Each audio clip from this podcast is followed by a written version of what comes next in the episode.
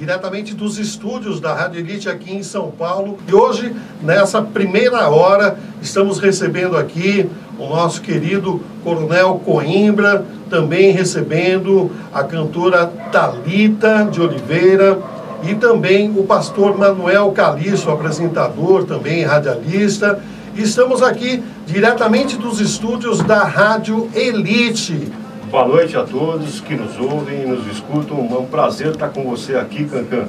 E é uma responsabilidade falar na Rádio Elite, porque o que se fala aqui está gravado e tem que ter responsabilidade e prazer ao mesmo tempo de usar esse microfone. Coronel, grande prazer, convite. viu? Grande Obrigado prazer recebê-lo. E eu tenho o prazer de estar aqui também com o pastor e com a cantora gospel. E vamos bater um papo, estreitar o relacionamento. É verdade, é verdade. Com 33 anos de experiência na segurança pública, professor na Escola Superior de Sargentos, tem formação e vivência no policiamento de área e polícia ambiental, curso do Instituto Militar de Engenharia é, em Israel na área de informações, assistente militar na Assembleia Legislativa, assistente militar no Tribunal de Justiça, mestrado em Ciências e Educação em Valores Humanos e terminou a sua carreira comandando parte da Zona Sul da capital. É isso mesmo, coronel? É isso aí. É um breve currículo da gente, com orgulho que a gente é, pode mostrar isso, porque são 33 anos de serviço prestado à Sim, comunidade é paulista. Então, temos a nossa vida para servir a população e ainda podemos contribuir muito para o São Paulo. Com certeza. É, eu vou aproveitar né, esse bate-bola, essa mesa redonda, junto com o nosso querido Manuel Calixto, pastor, e a Thalita de Oliveira. E vamos falar um pouco de, de, de, segurança, né? O que está faltando hoje para a população.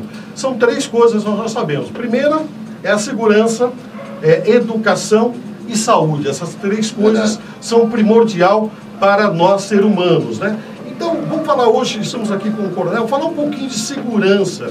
É, coronel, como é que é, é, como é que é vista a segurança pública nos dias atuais? Hoje em dia, como é que está a nossa segurança? Olha, eu gostaria de, de, de traduzir de uma forma que o ouvinte pudesse me entender.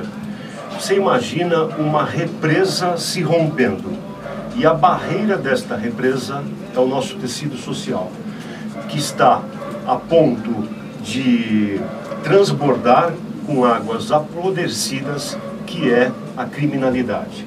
Quantos de nós aqui perdemos amigos, parentes, é, pessoas próximas, ou até mesmo todos aqui são testemunhas de que alguém, com certeza, nesta mesa já teve um vizinho ou um amigo assaltado, roubado. E o que, que acontece? Há mais de 30 anos, nós vemos batendo nessa tecla que o sistema social vive uma catástrofe. Por quê?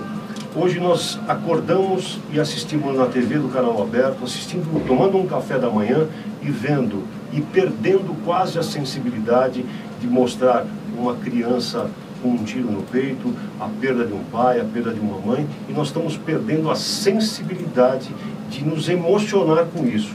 Isso não pode acontecer. É, a fragilização das leis que atendem muito mais ao criminoso do que à sociedade. Nós precisamos reverter esse quadro que eu entendo que nós estamos na UTI social. E não se resolve só com polícia. Pô, mas o coronel falando que não precisa da polícia, precisa.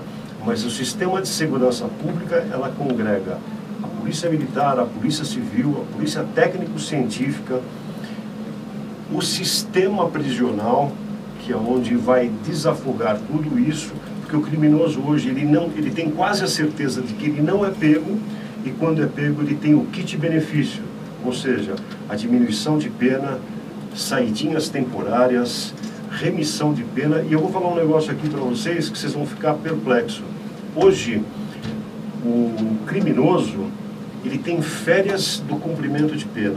O trabalhador tem que trabalhar um ano inteiro para ter 30 dias de férias. E o ladrão, sem vergonha, assassino, tem 35 dias de férias de cumprimento de pena. E eu vou provar para vocês. Cinco saídas de sete dias, 5 vezes 7, 35 dias de férias para curtir o cumprimento de pena. Então, nós, ou nós revertemos esse sistema, ou o sistema vai nos afogar. Porque nós somos pessoas de bem. E precisamos vencer esse sistema, que nós é que estamos acuados e sendo caçados diuturnamente. Então, o sistema jurídico precisa nos ajudar, porque senão todo mundo aqui ouve, a polícia prende, a justiça solta. Não é culpa do judiciário, mas é culpa de um, de um, um sistema jurídico, de um arcabouço jurídico que não ajuda a segurança. E eu pergunto, a quem interessa tudo isso? Mas, coronel, me diga uma coisa, o senhor acabou de dizer. Hoje, nós estamos acuados em nossas residências, somos obrigados a nos trancafiar. O que, que, ele pode fazer? Porque se entra um indivíduo na casa dele, ele não pode nem ter a defesa de, de se defender, de pegar uma arma e se defender. Então, primeiro direito que o cidadão tem é o direito à vida. Ele sobrepõe qualquer outros direitos. E para a pessoa se defender, eu falo isso com muita tranquilidade. O Estado não é onipresente em todas as situações. Tiraram a possibilidade, eu digo possibilidade, de você ter uma arma em casa para se defender, onde você está é, sendo ameaçado e sequer tem essa possibilidade de eventualmente é, combater também, ou pelo menos defender a sua família naquele primeiro momento já existiu o plebiscito, o plebiscito foi aprovado pela população, que é o armamento civil, e o Congresso não deu nem bola para isso. Então você não tem o direito de sequer se defender. E o, o, o policiamento não é onipresente. Ele não está para te atender em todos os lugares. É dever dele? Sim, mas ele não consegue estar em todos os lugares. Mas é, você falou é, da questão da invasão do domicílio, alguma coisa. Eu vou falar um, um, um fato muito, muito breve e, e, muito recente, que é o caso do Lázaro. Certo.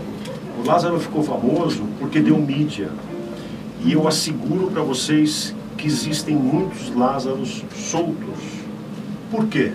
Veja a ficha corrida daquele criminoso sem vergonha, um assassino de aluguel que acabou sendo é, é, alvejado pela polícia.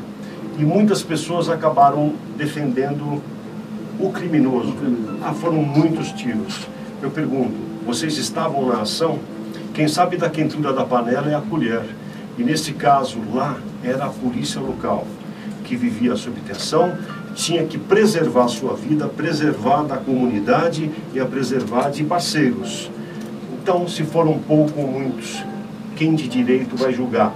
Mas eu estou cansado de rambos do teclado que chegam e falam: olha, mas a polícia foi violenta. Eu pergunto: e o Lázaro não foi? E as vidas que eles ceifaram? Sim. E cadê o jovem que perdeu a vida por causa de um crápula desse? Um pai de família que já não existe mais. Ele, a sangue frio, matou crianças. Então nós não queremos fazer justiça com as próprias mãos mas queremos um sistema judiciário que nos apoie e que dê firmeza. Ou se muda o, o arcabouço jurídico, ou nós vamos ficar na UTI. É, Pastor, tem alguma pergunta? Eu tenho uma pergunta para o coronel. É, como que eu posso dizer, como que o coronel vê a sociedade, o que pode fazer a sociedade para melhorar um pouco a segurança e que parceria de culpa tem a sociedade é, com tudo isso que está acontecendo, existe alguma coisa que o coronel pode dizer? Porque um armamento, como o Luiz Cancar já falou, a gente não pode ter. A gente não pode ter uma defesa. Né? Então, a gente pode fazer alguma coisa para contribuir com, com o coronel que é da, da polícia, com a polícia, e existe alguma parceria de culpa na visão do coronel da população? A parceria de culpa é um pouco pesado, mas existe a população que pode ser colaborativa. Certo. Como? Com denúncias.